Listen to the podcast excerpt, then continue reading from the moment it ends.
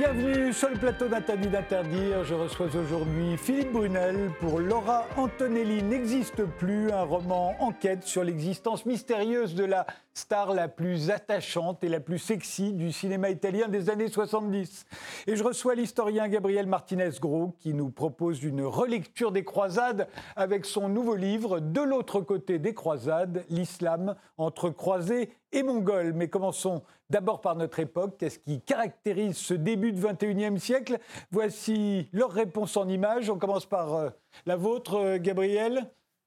Oui, Palmyre, une, ville romaine, en fait, la capitale d'un royaume arabe allié de Rome dont elle avait adopté les canons esthétiques, une ville qui a été âprement disputée pendant les guerres civiles euh, syriennes entre l'État islamique et le pouvoir syrien, qui a été reconquise euh, après presque deux ans d'occupation de l'État islamique qui avait pratiqué de nombreux dégâts humains et matériels par euh, la Syrie aidée par les Russes et où a eu lieu un véritable concert de un concert de musique classique, donc de musique occidentale, euh, donné par un, orchestre russe, une sorte de reconquête euh, de la ville par la civilisation, mais les islamistes diraient par la civilisation occidentale ce qui n'a fait qu'accroître encore les craintes du, du, grand remplacement historique que représente pour les islamistes cette présence des, des, des ruines d'une civilisation qui n'est pas la leur sur leur sol. Voilà. il n'y a, a, pas qu'en France qu'on... Il n'y a donc pas qu'en France qu'on parle de grand remplacement. On en parle aussi du côté arabe. Mais oui, mais oui, ce dont on n'a pas confiance, conscience en général en, en, France, et, ce sont des craintes qu'il ne faut pas négliger. En tout cas, que euh, l'historien ne peut pas écarter d'un revers de main. Il est là pour euh, euh, les expliquer et, autant que possible les apaiser, sans doute. Mais, mais elles existent. Et en l'occurrence, du côté arabe, il s'agit euh, moins d'un grand remplacement démographique que de ce grand remplacement historique, c'est-à-dire euh, de ces civilisations que les Occidentaux font sortir de terre, qui ont précédé l'islam et qui menacent de le remplacer avec l'aide des traîtres, bien entendu, c'est-à-dire en particulier des chiites, des Iraniens. Euh, et avec la, participation active des, des Russes, en l'occurrence à Palmyre. Et quant à vous, Philippe Brunel, vous avez choisi euh, une photo de Diego Maradona, euh, très très belle photo d'ailleurs. Euh, alors pourquoi Maradona? Oui, enfin, j'aurais préféré qu'on voit une photo de Maradona avec son médecin. Pourquoi? Pour, pour parler de la fin de Maradona. C'est en vérité, c'était pour parler de, son médecin qui s'appelle qui est, qui est, le médecin qui l'a opéré au début du mois de novembre d'un hématome au cerveau et qui après s'est affiché dans les, dans les médias à travers des selfies auprès de Maradona. Euh, chez lui, Maradona porte euh, sur toutes les photos des blouses d'hôpital, il a un pansement dans les cheveux. Et le, médecin lui, lui, lui, serre la main, se, se, monte, capte sa lumière, se met dans, sa, dans la propre lumière de, de, de, l'icône argentine euh, et, se présente un peu comme son sauveur. Et puis, euh, quelques temps plus tard, euh, comme Maradona est mort dans des, dans des, dans des conditions assez mystérieuses, parce qu'il n'avait pas de cardio, il n'y avait pas de défibrillateur, il était tout seul dans une résidence. Il y avait pas, euh, contrairement à ce qui avait été demandé, il n'y avait pas d'ambulance devant chez lui pour l'emmener en cas de, de, malaise cardiaque, parce qu'il avait des antécédents cardiaques. Euh, le, ce, ce, médecin, euh, il y a eu donc une enquête de la, la, de la police argentine qui a saisi un WhatsApp euh, du médecin qui se réclamait de, de, de, de l'amitié de Maradona, dans lequel il converse avec la, la psychiatre qui s'occupait du footballeur argentin. Et là, il dit oh, Je crois qu'il a eu un, un, arrêt cardiaque euh, et qu'il est, sur, euh, qu'il est sur, sur, le, sur le point de mourir. Ce grassone, il dit. Ce grassone en italien, ça veut dire ce gros, ce gros lard quasiment. C'est assez méprisant. Et donc, avec l'enquête, euh, on a découvert en vérité la véritable nature des relations du, médecin avec, avec Maradona. Et j'ai voulu cette photo ou cet épisode pour dire un peu. Euh, vous m'avez demandé un peu le style de notre époque. Le style, c'est un peu chacun euh, veut, veut, sa part, chacun une sorte d'obsession de la, de la, comment on peut dire, une obsession de, de, de, la, de la, façade, de, l'apparence. Les gens veulent apparaître, veulent veulent euh, marquer leur, euh, leur présence au monde euh, en faisant des selfies. Et en même temps, les selfies sont mensongers. Voilà, je voulais, je voulais simplement parler de ça. On, est, on est dans un brouillage d'images en permanence. Enfin, en tout cas, les selfies peuvent servir à, installer une réalité mensongère et donc fictive, puisqu'on est là pour parler d'un roman. Pourquoi Voilà, C'est un vaste sujet, en effet. Eh bien, commençons. Philippe Brunel,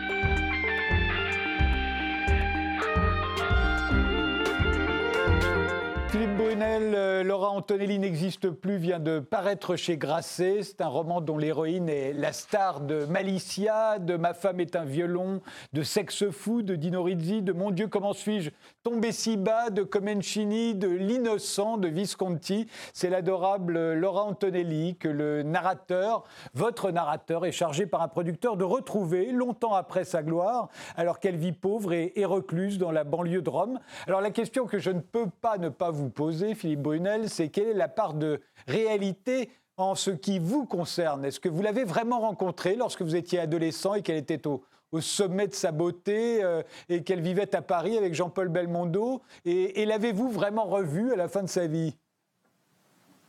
Non, la part de réalité, je, l'ai croisée quand j'étais jeune, mais je l'ai vue à la fin de sa vie. Oui, je, je suis allé chez elle. Elle m'a reçu chez elle.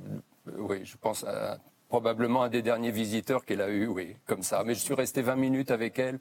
On a fumé des cigarettes. J'étais très intimidé. C'était une sorte de, non-rencontre. Euh, on est resté comme ça, presque dans une sorte de, silence un peu épais. Et, à la fin, au moment où elle s'est levée, comme pour dire qu'en vérité, ça y est, la, visite était terminée, avant, avant de me laisser partir, elle m'a dit Mais, mais l'acteur, est-ce, qu'il, Jean-Paul, est-ce qu'il joue toujours? C'est-à-dire, elle était vraiment en dehors de, de toute réalité elle-même. Et, elle voulait quand même avoir des nouvelles de, Jean-Paul Belmondo, qui est donc l'acteur que, que je que je j'écris pas son nom dans le roman parce que c'est pas c'est pas l'histoire de Belmondo. Je voulais pas qu'il lui prenne le premier rôle. Oui. C'est l'histoire de Laurent Antonelli, c'est pas l'histoire de, leur histoire à eux. Je veux pas mais, je veux pas m'en mêler. C'est trop intime. La, particularité de Laurent Antonelli, euh, c'était euh, son physique adorable, euh, angélique, très juvénile.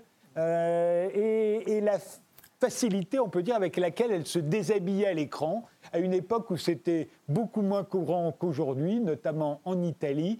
Euh, c'est vraiment pour moi ce qui, marque sa présence au cinéma euh, sur le plan historique.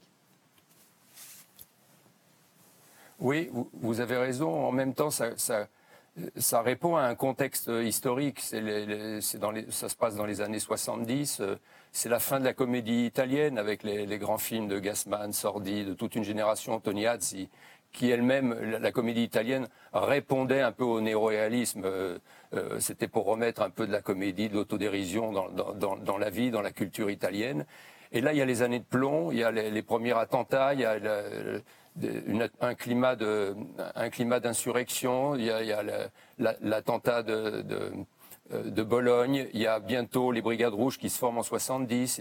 Et, pour répondre à ce climat, euh, bientôt l'enlèvement de, Aldo Moro, et pour répondre à ce climat, il y a un cinéma qui se crée, qui est un cinéma léger, de, légèreté, euh, qu'on appelle la comédie érotique, que, que beaucoup d'acteurs disent des, comédies de décolleté. Effectivement, il, y a, quelques égéries. Il y a déjà Edwige Fenech qui est, qui est déjà la, plus en vogue. Et puis arrive Laurent Antonelli qui trouve sa place là-dedans très rapidement, qui effectivement euh, se dénude relativement facilement, qui est la première à se dénuder vraiment à l'écran dans Malizia quand elle enlève, euh, quand elle remonte sa jupe, sa blouse de, sa, blouse de, ménagère, et effectivement, ça fait, ça installe une nouvelle sensualité, une nouvelle image de la femme en Italie. Toute une génération de, d'hommes italiens sont allés voir ce film. Je crois qu'il a fait 11 millions d'entrées, il a fait 5 milliards de recettes. Ça a été euh, un phénomène en, Italie qui arrive on va dire, euh, euh, en contraste avec la, réalité sociale. Et 10 ou 12 ans ou 15 ans après Brigitte Bardot, qui en France avait un peu, on va dire, suscité le même phénomène et la même curiosité. Alors Malicia, euh, c'est pas seulement en Italie, hein, c'est dans toute l'Europe. Ça, ça va marquer toute une génération de, de petits garçons. Euh, euh, c'est d'ailleurs une photo de Malicia qu'on voit euh, juste derrière moi. Ce n'est pas un très très bon film, mais elle va plus loin que de montrer ses cuisses ou son décolleté. Elle se met complètement nue dans Malicia. Et comme c'est pour séduire un, adolescent, évidemment, ça a fait rêver quantité d'adolescents de, cette génération. Malicia, avant Malicia, on la connaît en France parce qu'elle a joué dans la mariée Les mariés de l'an 2 avec Jean-Paul Belmondo, puis dans Docteur Popol, une infâme comédie euh, de Claude Chabrol, toujours avec Jean-Paul Belmondo. Euh, et, puis il y a tous ces films dont vous parlez, mais qu'on n'avait pas vus, nous. Et après Malicia, elle va séduire euh, les grands cinéastes, hein, en fait. Elle devient Luigi Comencini, Dino Rizzi. Sexe fou, c'est un film à la gloire des formes de, de Laurent Antonelli. Oui, oui, c'est ça. Elle joue aussi avec Scola, avec Bolognini. Elle va jouer avec. et Visconti va la, va la désigner comme la plus belle femme du monde, euh, un Visconti un peu crépusculaire qui va l'engager pour l'innocent. oui, elle, elle, incarne quelque chose, quelque chose euh, de, nouveau. Euh, en fait, elle était considérée par les gens de, son milieu professionnel comme une très grande actrice. Mais il n'en reste, il reste pas une grande trace d'elle. Sa filmographie est effectivement, vous l'avez, vous l'avez souligné, n'est pas très bonne. On, se souvient plus des, titres de ses films que des films eux-mêmes. Elle a pas, elle a marqué le cinéma en marge du cinéma. C'est assez étrange, mais enfin c'est comme ça. Il, reste un regard, une beauté, une silhouette. Euh, sur, sur le fond, euh, pourquoi pas Pourquoi pas La preuve, on en parle encore aujourd'hui. Mais, elle n'a fait, elle n'a fait que passer. On dirait qu'elle n'a pas vraiment imprimé. Mais en même temps, à part par sa sexualité, par. Euh, la question qu'on se pose, ce sont au fond les questions que vous posez et auxquelles vous répondez en grande partie dans ce livre. C'est qui était-elle vraiment? C'est ça, au fait, que, que l'on se demande sur euh, Laurent Tonelli, qu'on voit si légère, si libre sur les écrans de cinéma. Euh, et on se demande, mais qui était-elle en réalité euh, euh, Est-ce qu'elle était aussi libre dans sa vie qu'elle l'était à l'écran Est-ce qu'elle était intelligente Qu'est-ce qu'elle faisait de son argent Comment vivait-elle sa célébrité C'est toutes les questions qu'on se pose et qu'au fond se pose votre narrateur. Oui, oui, il y répond en partie, parce qu'en vérité, comment on peut savoir qui, comment cerner autrui, comment, comment comment comprendre les autres quand on a, on a du mal d'ailleurs à se comprendre soi-même. C'est une quête, on, est toujours, finalement ça se termine toujours par une forme d'échec. Je pense un roman, c'est une sorte d'enquête sur la vie. Alors c'est une enquête sur ce qu'elle a été, mais avec ce qu'on pouvait savoir d'elle. J'ai pas fait une enquête très très fouillée, je suis pas allé euh, rechercher euh, très profondément dans les, dans les archives. C'était pas tellement mon but. D'ailleurs, je crois pas, moi, aux, aux biographies, je crois pas aux archives, je crois pas aux, j'ai été journaliste moi-même assez longtemps pour savoir, je ne crois pas trop à la matière journalistique. Enfin, je lui fais pas une confiance euh, euh, absolue parce qu'on n'écrit pas les choses euh, souvent dans, l'instant. Il faut un peu de recul, il faut du temps. Il y a, il y a un moment pour écrire les choses et ce moment-là, finalement, se présente de façon toujours un peu, un peu brouillonne, trop tard. On, on saisit mal les gens. Donc le narrateur, oui, il, il essaye de, de, poser toutes les questions que vous avez posées là. Ce qu'il y réussit, j'en sais trop rien, mais c'est c'est ce qu'on peut savoir de quelqu'un quand, cette personne n'est plus là pour s'expliquer elle-même. Et alors, il, a la chance de rencontrer pas mal de gens qui l'ont bien connu. Euh, et euh, alors, est-ce que vous les avez rencontrés? Est-ce que ce sont vraiment les gens que vous décrivez? Est-ce qu'ils l'ont si bien connu que ça? Il y en a un, par exemple, qui dit euh, qu'elle n'a pas arrêté de tromper l'acteur, qui est en fait Jean-Paul Belmondo. Avec, on, sait, avec, elle est restée un certain nombre d'années. Alors, il l'aimait, mais elle n'arrêtait pas de le tromper effrontément. Voilà. Ce genre d'assertion, est-ce qu'on peut lui faire confiance euh, Quelle que soit la personne qui vous l'a dit d'ailleurs. Hein? Oui, oui, je, comprends très bien votre question. C'est d'ailleurs la gêne, la gêne qu'il peut y avoir à écrire quand on s'intéresse à, la, vie des autres. C'est compliqué. la vie des autres ne nous appartient pas. Euh, sur le fond, chacun a le droit un peu à sa part d'opacité. Alors on, rentre dans cette opacité-là, euh, des gens vous confient des choses. Je suis allé voir réellement ces gens, je vous aurais pas embarqué dans ce genre d'aventure avec des personnages factices.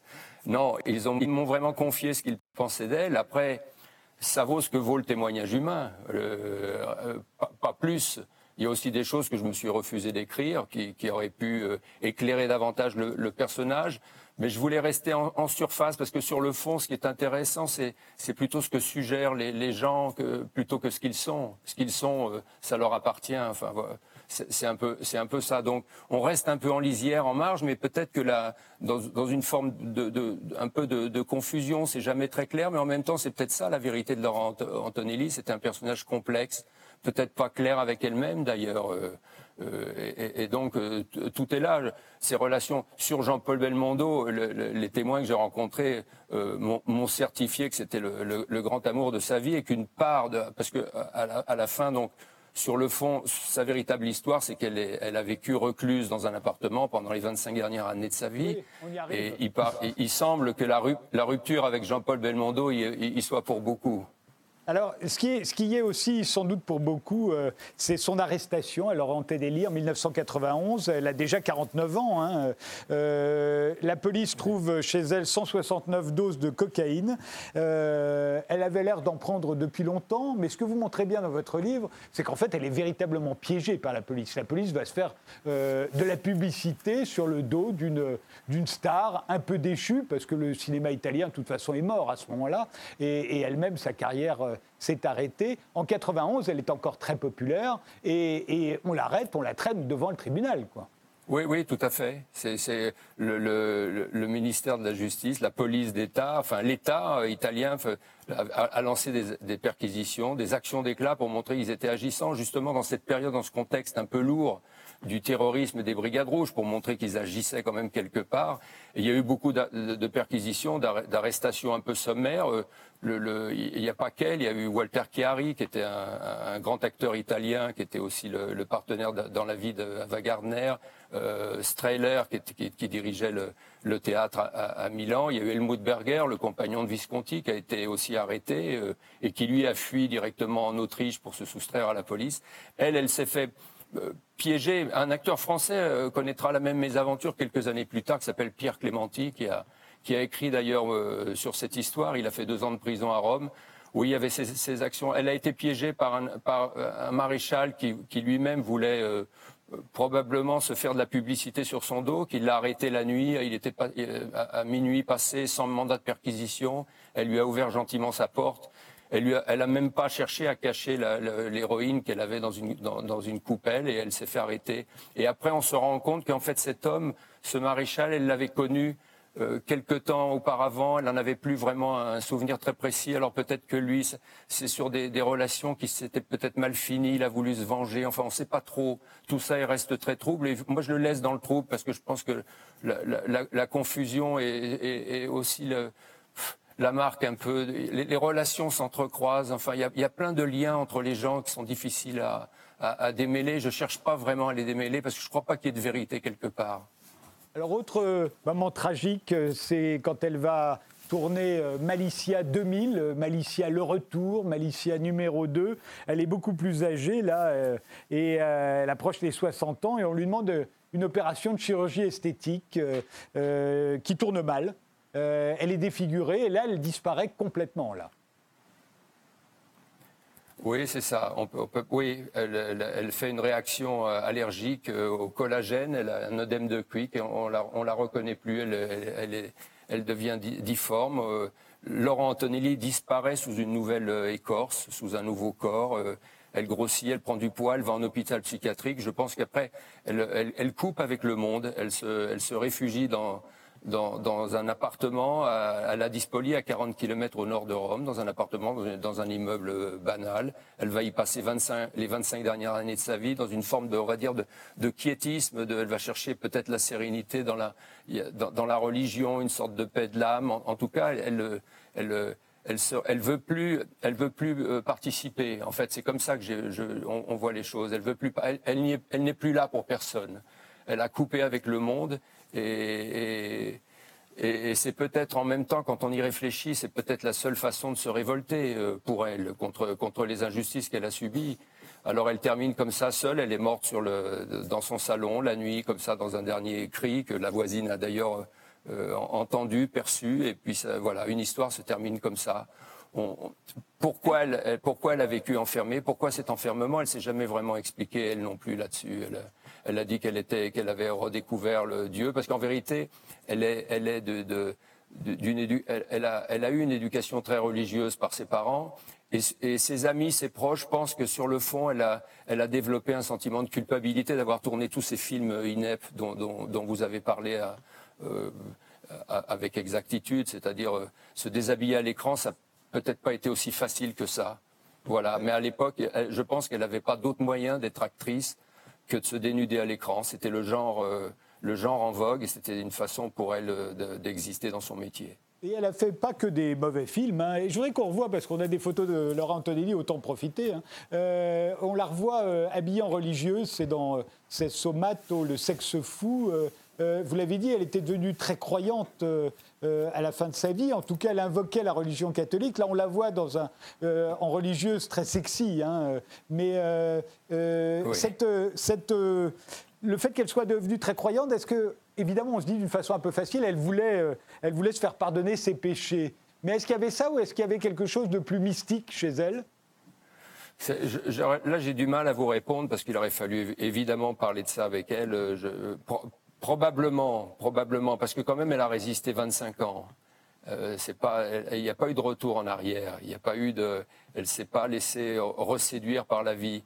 Elle n'est pas restée évidemment 25 ans euh, enfermée totalement. Au début, elle sortait euh, au petit matin, vers 4-5 heures du matin, où elle allait chercher ses journaux, pas plus. Et puis après, elle, est restée enfermée. Elle aurait pu très bien sortir parce qu'elle était. Quand, je l'ai eu face à moi, vous vous, reconnaissiez pas Laurent Antonelli. Elle aurait pu se promener dans la rue sans que personne se retourne. C'était plus la même femme. Euh, après, sur les, sur les, véritables motifs de, de, son enfermement, euh, oui, probablement un, retour vers la, vers la religion, vers quelque chose d'apaisant. Elle, a, peut-être trouvé. Euh, elle, elle, a dit, elle m'a dit qu'elle se sentait bien avec Babino. Babino, c'était sa façon de dire avec Dieu je suis bien avec Dieu, j'ai besoin de rien d'autre. C'est ce qu'elle m'a dit en tout cas. Voilà, on doit se contenter de ça. Elle est morte en 2015. Euh, c'est quoi pour vous, Philippe Brunel, euh, au fond, le plus grand mystère de Laurent Antonelli Après avoir enquêté sur elle, euh, après l'avoir retrouvée d'ailleurs, et après avoir écrit ce livre, c'est quoi le, grand mystère Celui que vous aimeriez bien qu'on perce pour vous? Comprendre le moment où tout a basculé, si peut-être dans une vie qu'elle nous dise que peut-être dans une vie les choses peuvent, peuvent basculer. Oui, un moment de bascule, parce que forcément il y en a eu un le, un moment où elle se retire de la vie, elle, elle, coupe avec les gens, c'est quand même un acte grave, c'est un acte profond euh, euh, qu'on ne peut pas euh, traiter comme ça. J'aurais aimé parler de ça avec elle. Quand je l'ai vue, quand on, on, est resté là 20 minutes, une demi-heure, on a, parlé quand même un peu, je lui ai parlé de ses interviews, je lui disais, vous étiez toujours juste, avec une recherche de sens dans ces, dans ces interviews, alors que évidemment les, les, les journalistes euh, l'interrogeaient toujours un peu sur sa sexualité, sur, euh, sur, sur, sur les apparences, sur, sur sa beauté, sur que des choses un peu sur le fond, pour elle, artificielles. Et je, et je lui ai dit, j'ai lu quelques interviews, vous étiez toujours juste. Elle dit, oui, j'ai toujours essayé de ne tromper personne. Voilà, alors peut-être elle s'est sentie elle-même trompée par le, par le monde qui l'entourait, c'est possible. Le mystère, c'est de, c'est, elle l'a emporté un peu avec, sa mort, c'est-à-dire, euh, c'est, difficile de percer le mystère des gens, même, même de vous. Si demain je m'intéressais à vous, j'aurais du mal à percer votre mystère. Sans aucun doute, en tout, cas, je l'espère. Euh, mais c'est, fou ce qu'elle a fasciné euh, l'Italie, justement parce qu'elle était très sexy, parce qu'elle elle tournait nue, justement sur sa sexualité. C'est sa sexualité qui est mystérieuse pour les Italiens. Quand elle, elle est arrêtée euh, euh, et qu'on trouve de la cocaïne chez, chez, elle, au fond, ce qui passionne le plus les gens, c'est pas tellement qu'elle prenait de la cocaïne, c'est les soirées de débauche qu'on imagine qu'elle donnait autour de sa piscine. Euh, et de la même manière, les, les, gens qui vous parlent d'elle vous parlent constamment du fait qu'elle avait beaucoup d'amants, qu'elle faisait ça comme ça, qu'elle n'y accordait pas beaucoup d'importance. On voit bien qu'on a projeté sur la femme les, fantasmes qu'on avait sur l'actrice. Oui, mais vous aviez partiellement euh, répondu et, dit les choses comme il faut les dire tout à l'heure, c'est-à-dire vous avez, vous avez posé cette question, est-ce qu'elle était dans la vie comme sur l'écran, comme dans ces films? Et je pense que tous les téléspectateurs pouvaient euh, imaginer ou peut-être espérer avoir une aventure avec elle, comme si elle était, comme si elle était sur le fond euh, euh, un personnage qu'on pouvait rencontrer demain euh, dans la rue et qui pouvait enflammer quelque chose dans votre propre vie. C'était pas, euh, c'était pas un, c'était pas un personnage qu'on voyait de loin. Il y avait, elle, installait comme ça, même elle dans son dans son jeu, dans sa façon d'être, dans son naturel, une certaine forme de, de familiarité, d'ailleurs qui a sans doute dû me toucher, puisque sinon j'aurais peut-être pas été aussi loin dans, dans, dans cette recherche-là d'une actrice qui, sur le fond, m'a pas vraiment intéressé. Enfin, donc ça, tout ça est étrange. Je pense que euh, les gens disaient, euh, devaient, devaient se dire. Euh, peut-être si je la rencontre demain, tout est possible. C'est possible, ça. C'est-à-dire, vous avez bien posé la question. Et vous n'êtes pas posé cette question, enfin vous n'avez pas eu cette impression vous-même quand adolescent vous l'avez rencontrée en vrai, à l'époque où elle vit à Paris avec Jean-Paul Belmondo. Et euh, c'est l'époque de Malicia, hein, c'est l'époque où tous les petits garçons rêvent de rencontrer Laura Antonelli. Vous, ça vous est vraiment arrivé? Oui, je l'ai croisée. Je ça s'appelle pas une rencontre. Je l'ai croisée. C'était une, silhouette. Elle était, elle, j'avais un ami qui, vivait chez euh, Jean-Paul Belmondo était son tuteur, donc il y a eu un moment donné, on a croisé. Oui, je ne sais pas, quand on est jeune, on n'a peut-être pas, euh, on n'est pas, euh, j'en sais rien. Non, j'ai pas été, non, j'ai pu être, non, j'ai été ébloui par des tas de, de gens, mais, mais non, pas par elle. Laura Antonelli n'existe plus, c'est le titre du livre de Philippe Brunel qui vient de paraître chez Grasset. On fait une pause et on parle des croisades.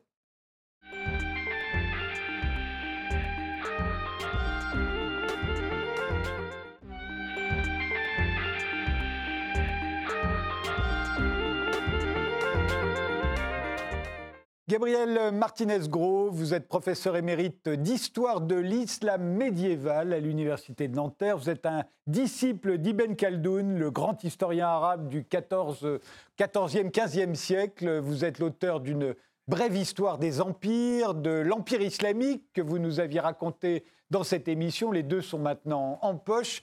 Et aujourd'hui, vous publiez De l'autre côté des croisades chez Passé Composé. C'est une nouvelle lecture des croisades que vous nous proposez. L'empire euh, islamique, euh, racontez-vous, est menacé d'un côté par les chrétiens, les francs, comme on les appelle à l'époque, les croisés, et de l'autre côté par les envahisseurs mongols. C'est vrai que nous, quand on pense aux croisades, on voit les croisés partir à, partir euh, à l'assaut de la Terre Sainte, mais on ne pense pas qu'il y a les Mongols aussi de l'autre côté.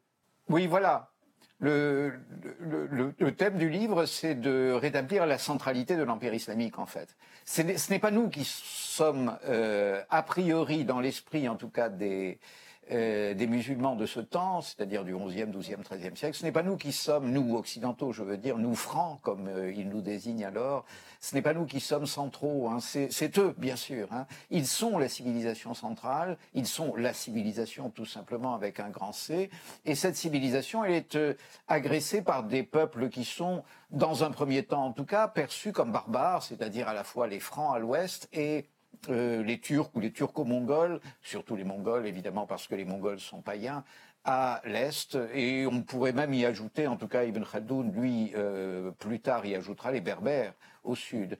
Et donc, euh, le fait qu'il s'agisse d'invasion barbare est prouvé par la concomitance de l'agression de ces trois peuples. Si s'il ne s'agissait pas avant tout d'une maladie de l'empire, Hein. Euh, ces invasions n'auraient pas été euh, absolument contemporaines comme elles l'ont été. C'est bien parce que la bête impériale est malade, euh, c'est bien parce que nous sommes malades, disent les auteurs arabes, que ces barbares ont réussi à, envahir l'Empire. Et donc l'initiative vient de nous. ce qu'il faut comprendre, c'est ce que représente à ce moment-là l'Empire arabe, hein, l'Empire islamique. Il est encore très très vaste. Hein, il est il, a été plus puissant qu'il n'est à ce moment-là, mais il est encore gigantesque. Il est encore gigantesque, il va encore en gros de l'Espagne euh, à l'ouest à, euh, ben, l'Inde, hein, aux, abords de l'Inde. Euh, l'islam commence à pénétrer l'Inde militairement, ce sont des Turcs hein, en général qui commencent à pénétrer le, le Punjab et la vallée du Gange, donc l'ouest et le nord-ouest de l'Inde. Euh, à ce moment-là, c'est-à-dire au XIIe siècle. c'est à ce moment-là que précisément euh, certains de ces Turcs euh, païens, qu'on appelle les, Mongols, participent au grand écrasement hein, des terres centrales et civilisées de l'islam avec les croisés à l'ouest, hein, les croisés et, les Mongols.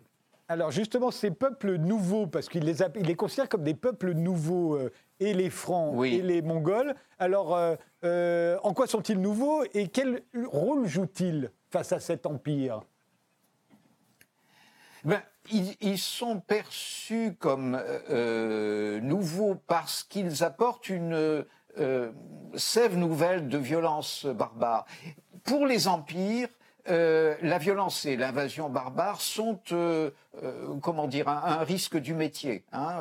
La, la, violence des barbares est simplement la contrepartie de la civilisation, du désarmement des peuples centraux de l'Empire, de leur productivité économique, de leur productivité intellectuelle. Euh, le, le, la violence dont l'Empire a besoin, dont il a besoin ne serait-ce que pour se défendre, elle est apportée généralement par euh, des barbares d'au-delà des frontières de l'Empire. Et donc, ce n'est pas euh, ces invasions barbares qui euh, choquent véritablement. Ce qui va choquer petit à petit, surtout dans le cas des Mongols et des Francs, hein, c'est que ces barbares sont inassimilables. C'est ça le problème. Hein. Ce qu'on aurait attendu de ces barbares, c'est que ils s'installent certes au Proche-Orient avec une certaine violence, comme d'autres l'avaient fait avant eux, mais qu'ils se convertissent à l'islam, qu'ils adoptent finalement euh, les, les, mœurs, les pratiques euh, de la civilisation, avec un grand C, c'est-à-dire de l'islam. Euh, or, ce n'est pas le cas. C'est pas le cas. C'est ça le grand danger des Francs et des Mongols. Le problème, c'est que ces peuples ont déjà porté leur fascination ailleurs. Ils ont déjà des civilisations dont ils sont amoureux et qui ne sont pas l'islam. Pour les Francs, c'est Rome, tout simplement. Hein. Euh, et pour les Mongols, ce qu'on oublie souvent, c'est la Chine. C'est d'abord la Chine. Et, donc, euh, euh ce qui est grave dans un cas comme dans l'autre, dans le cas des croisés comme dans le cas des Mongols, c'est qu'ils ne cède pas à la fascination de l'islam dans un premier temps, euh, qu'il euh, menace euh, non seulement d'envahir et d'écraser l'islam, mais d'en changer la civilisation, d'en pervertir totalement la civilisation. Il faut, il faut Ils ne sont pas assimilables. Il faut bien se souvenir que du temps de l'Empire romain, qui a connu les mêmes, les mêmes cycles que l'Empire arabe qui lui succède, en partie autour de la Méditerranée, euh, les, les, barbares ont joué le même rôle et les barbares, euh, y compris quand ils ont réussi à vaincre les Romains, se sont quand même assimilés euh, aux Romains. Et ils sont devenus Romains une fois qu'ils ont mis à, ils ont mis à bas l'Empire, ils sont devenus romains. C'est ce qu'attendraient, au fond, les historiens, les, politiques arabes de l'époque, comme Ibn Khaldoun, qui, est là à la fin du XVe siècle, ils ne comprennent pas que ça ne se passe pas de la même façon. Exactement. Hein, parce que le mécanisme normal d'une invasion barbare, c'est l'assimilation à l'Empire. les barbares euh, ne donnent l'assaut euh, à la civilisation que parce qu'ils en sont fascinés. Euh, je, dis quelque part que, la, barbarie est un crime passionnel, en quelque sorte. Hein. Euh, vous êtes le barbare d'une civilisation parce que vous êtes fasciné par euh, cette civilisation, et c'est pour ça que vous l'envahissez, en fait. Hein. C'est pour ça que vous l'agressez. C'est un viol, hein, quasiment. Et un viol qui se termine en général par un mariage, un mariage entre la violence des barbares et, la civilisation. Mais là, le mariage ne se produit pas.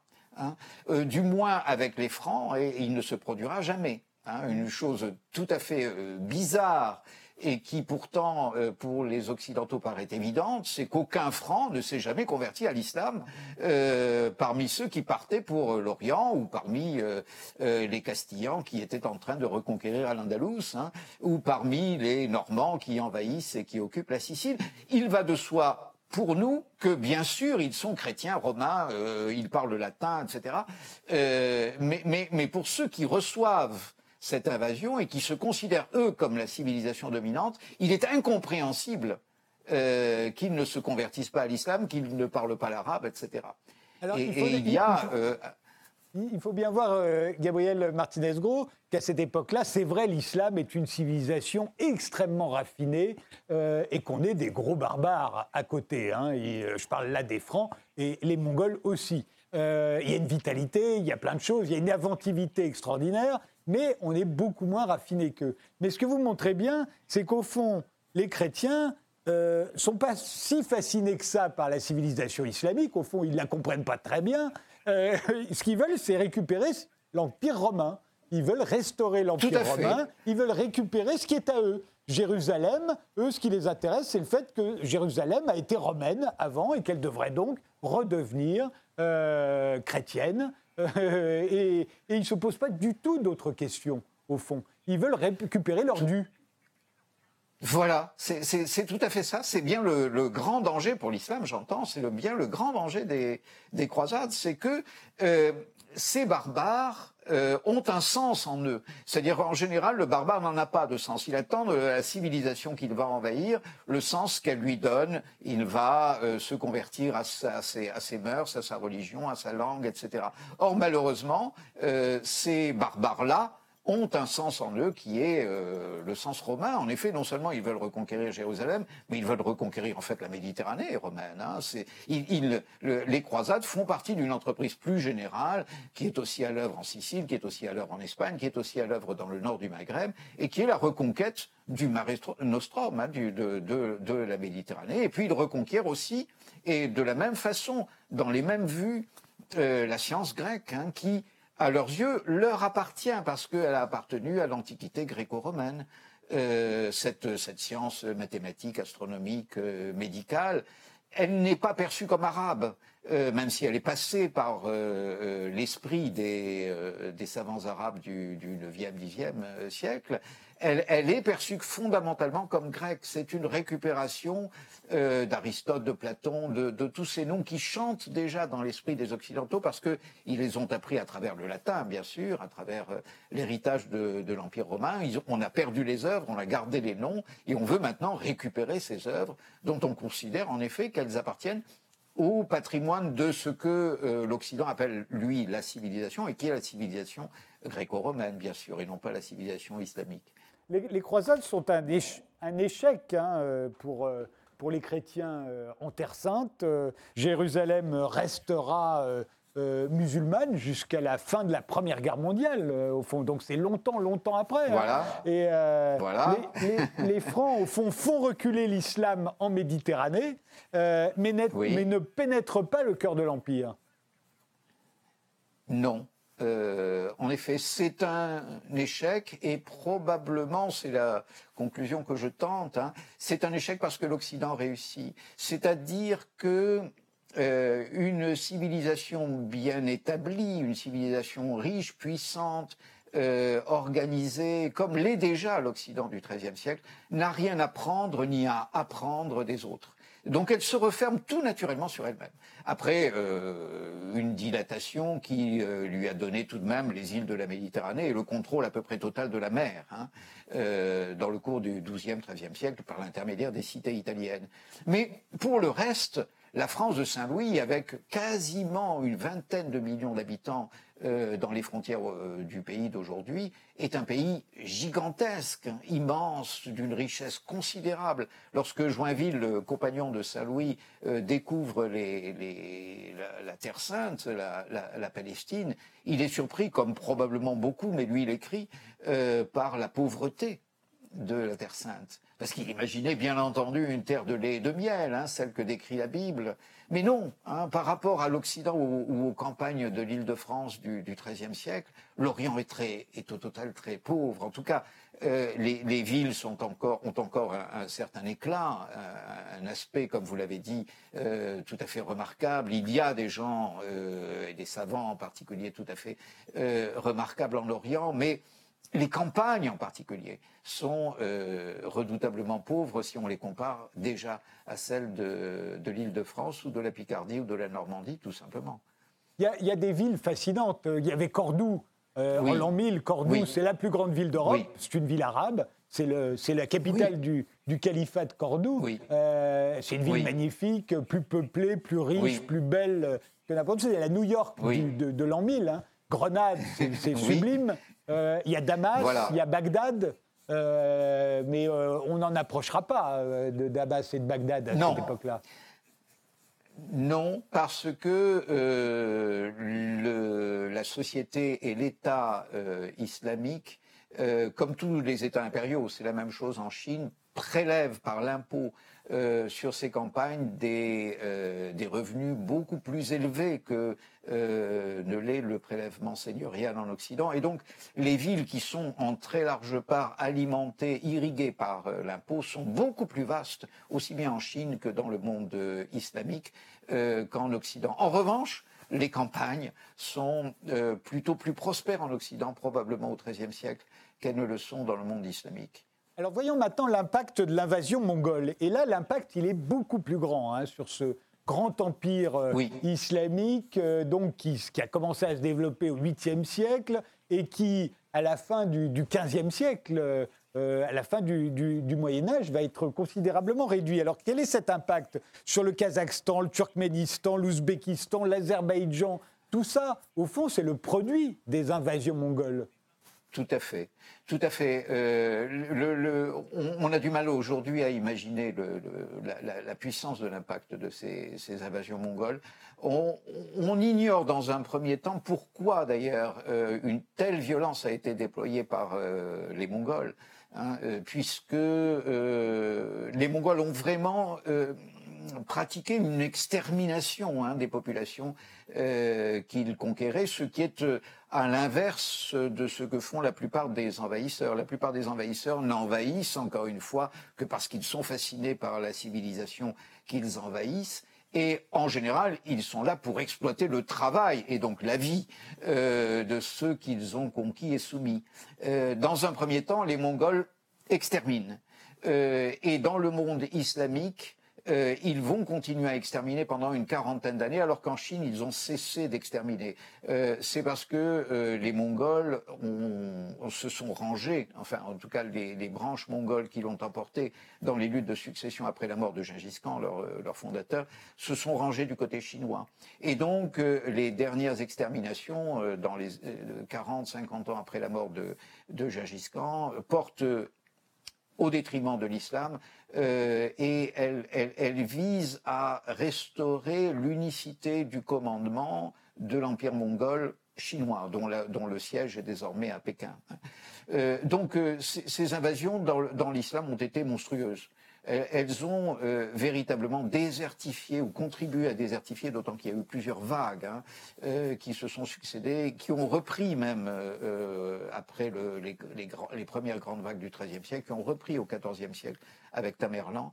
Elles, elles, ont fait probablement des, des centaines de milliers, peut-être des millions de morts, ce qui est gigantesque évidemment dans un monde qui est beaucoup, beaucoup moins peuplé qu'aujourd'hui. On estime qu'au milieu, à la fin du XIIIe siècle, il y a peut-être 350 millions hein, d'êtres humains sur, sur la Terre. Euh, et donc euh, c'est sans comparaison avec les croisades, bien entendu. Hein. On parle de la violence des croisades, mais il n'y a, rien que de très ordinaire hein, dans, la violence des croisades. Euh, très ordinaire au, temps et aux guerres que l'islam euh, se livrait à lui-même, aux guerres qui se déroulaient à l'intérieur de l'islam.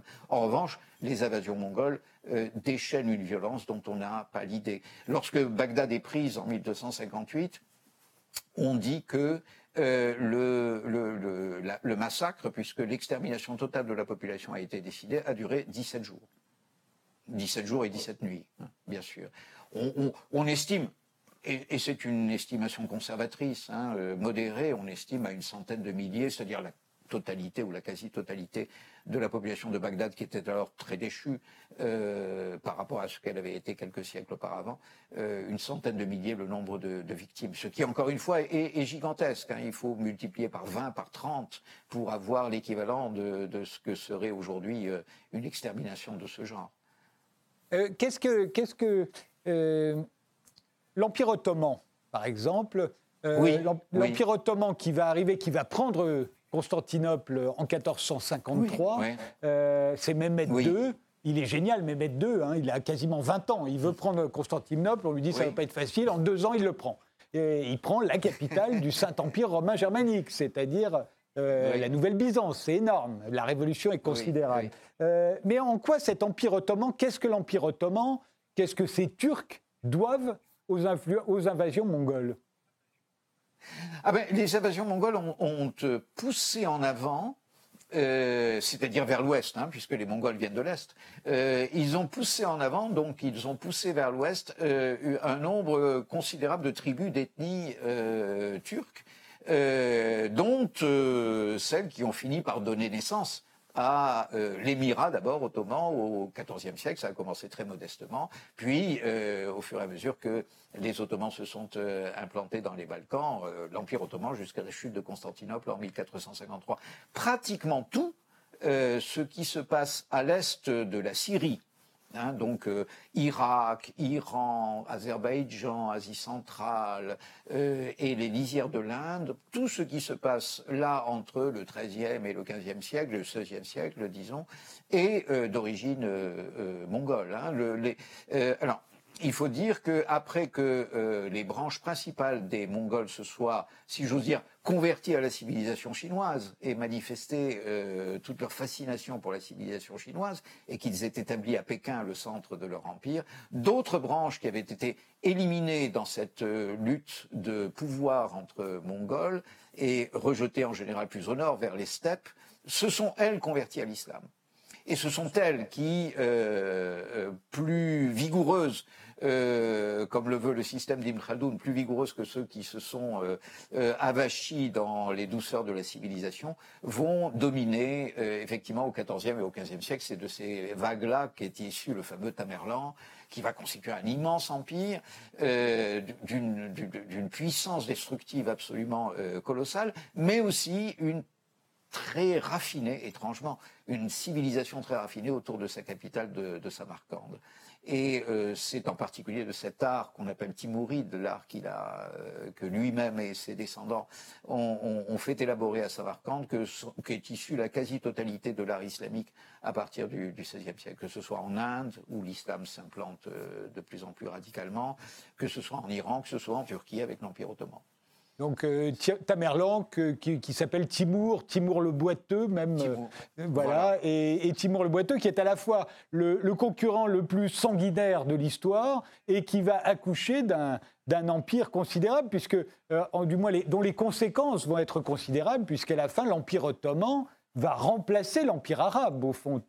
L'Empire ottoman va s'étendre. On, on, se souvient de 1453, la prise de Constantinople, mais il y a 1517, la prise du Caire. Euh, et, quand les, Français vont débarquer en Algérie, c'est l'Empire ottoman qui était là avant, cela. Hein. Pendant des siècles, l'Empire ottoman va être le grand empire, le descendant, l'héritier de l'Empire islamique. Tout à fait. C'est pratiquement euh, le grand paradoxe de la théorie d'Ibn Khaldoun. C'est-à-dire, plus une invasion est barbare, plus elle est violente, et plus elle donne, elle se, décompose comme une matière fissile se décompose, plus elle se décompose en donnant une grande civilisation, très étrangement. C'est-à-dire que les grandes civilisations sont issues en général des peuples les plus sauvages et des invasions les plus meurtrières. Euh, ou les plus grandioses. L'invasion arabe aux yeux d'Ibn Khaldoun et l'invasion turco-mongole, oui, bien sûr. C'est euh, un paradoxe qu'il a été parmi les rares à poser dans la civilisation, mais euh, probablement parce que l'histoire de l'islam était assez particulière, elle avait été euh, torturée, littéralement. Hein. Euh, en particulier par ses, par ses conquêtes mongoles, dont il est encore, euh, puisqu'il est contemporain de Tamerlan, il va rencontrer Tamerlan à la fin de sa vie, euh, lorsque Tamerlan, euh, qui était le spécialiste des montagnes de tête, hein, vous savez, une fois qu'il avait pris les, villes, lui aussi faisait pratiquer systématiquement des, exterminations dans des villes qu'il ne comptait pas euh, continuer à tenir dans son empire. Il ramenait tout ce qu'il y avait d'intéressant à, à, Samarcande, en particulier les artisans, euh, et il exterminait systématiquement le, reste. Et donc, euh, il rencontre, Ibn Khaldoun rencontre Tamerlan au moment où il a pris Damas, en 1401. Et il, ça, ça, ça, représente à peu près le quart, les deux semaines qu'il a passées auprès de Tamerlan représentent le quart de, du récit autobiographique qu'il a fait, ce qui, ce qui est dire l'impact que euh, Tamerlan a eu dans son, sur, son, sur son esprit.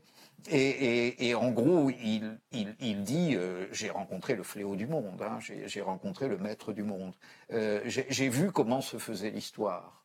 Euh, j'ai eu pour la première fois en face de moi euh, l'histoire en train de se faire. Et on dit d'ailleurs que Timour lui avait proposé de travailler pour lui, d'être son mémorialiste. Est-ce que c'est est -ce c'est vérifié? Est-ce que c'est avéré ça? C'est extraordinaire, oui, oui, oui. C'est extraordinaire que le plus grand conquérant de l'époque ait rencontré le plus grand historien, qu'il se soit parlé et qu'il lui ait fait des offres d'emploi. C'est quand même fait fantastique. Il, lui a fait quelques offres d'emploi. Il, y avait un, obstacle considérable dont nous n'avons pas parlé jusqu'ici, c'est que Ibn Khaldoun parlait l'arabe et que Tamerlan ne le parlait pas. euh, Tamerlan ne parlait que le persan, mis à part le turc de ses origines, bien entendu. Sa langue de culture, c'était déjà le persan. Tout l'est du monde islamique, et c'est aussi une des conséquences des invasions mongoles, tout l'est du monde islamique, jusqu'à jusqu'à l'Irak, euh, parle désormais, ou du moins les chancelleries, les administrations, le pouvoir, les cours, parlent le persan. Et donc, il y a non seulement une différence de langue, ils ont besoin d'un traducteur hein, euh, pour, euh, pour, se, pour se comprendre l'un l'autre. Il y a non seulement une différence de langue, mais une différence de culture, parce que Tamerlan a une culture persane qu'Ibn Khaldoun n'a pas. Et inversement, Ibn Khaldoun a une culture arabe traditionnelle euh, que Tamerlan n'a plus ou qu'il n'a jamais eu, enfin que les, que les, les, milieux culturels autour de Tamerlan même non plus.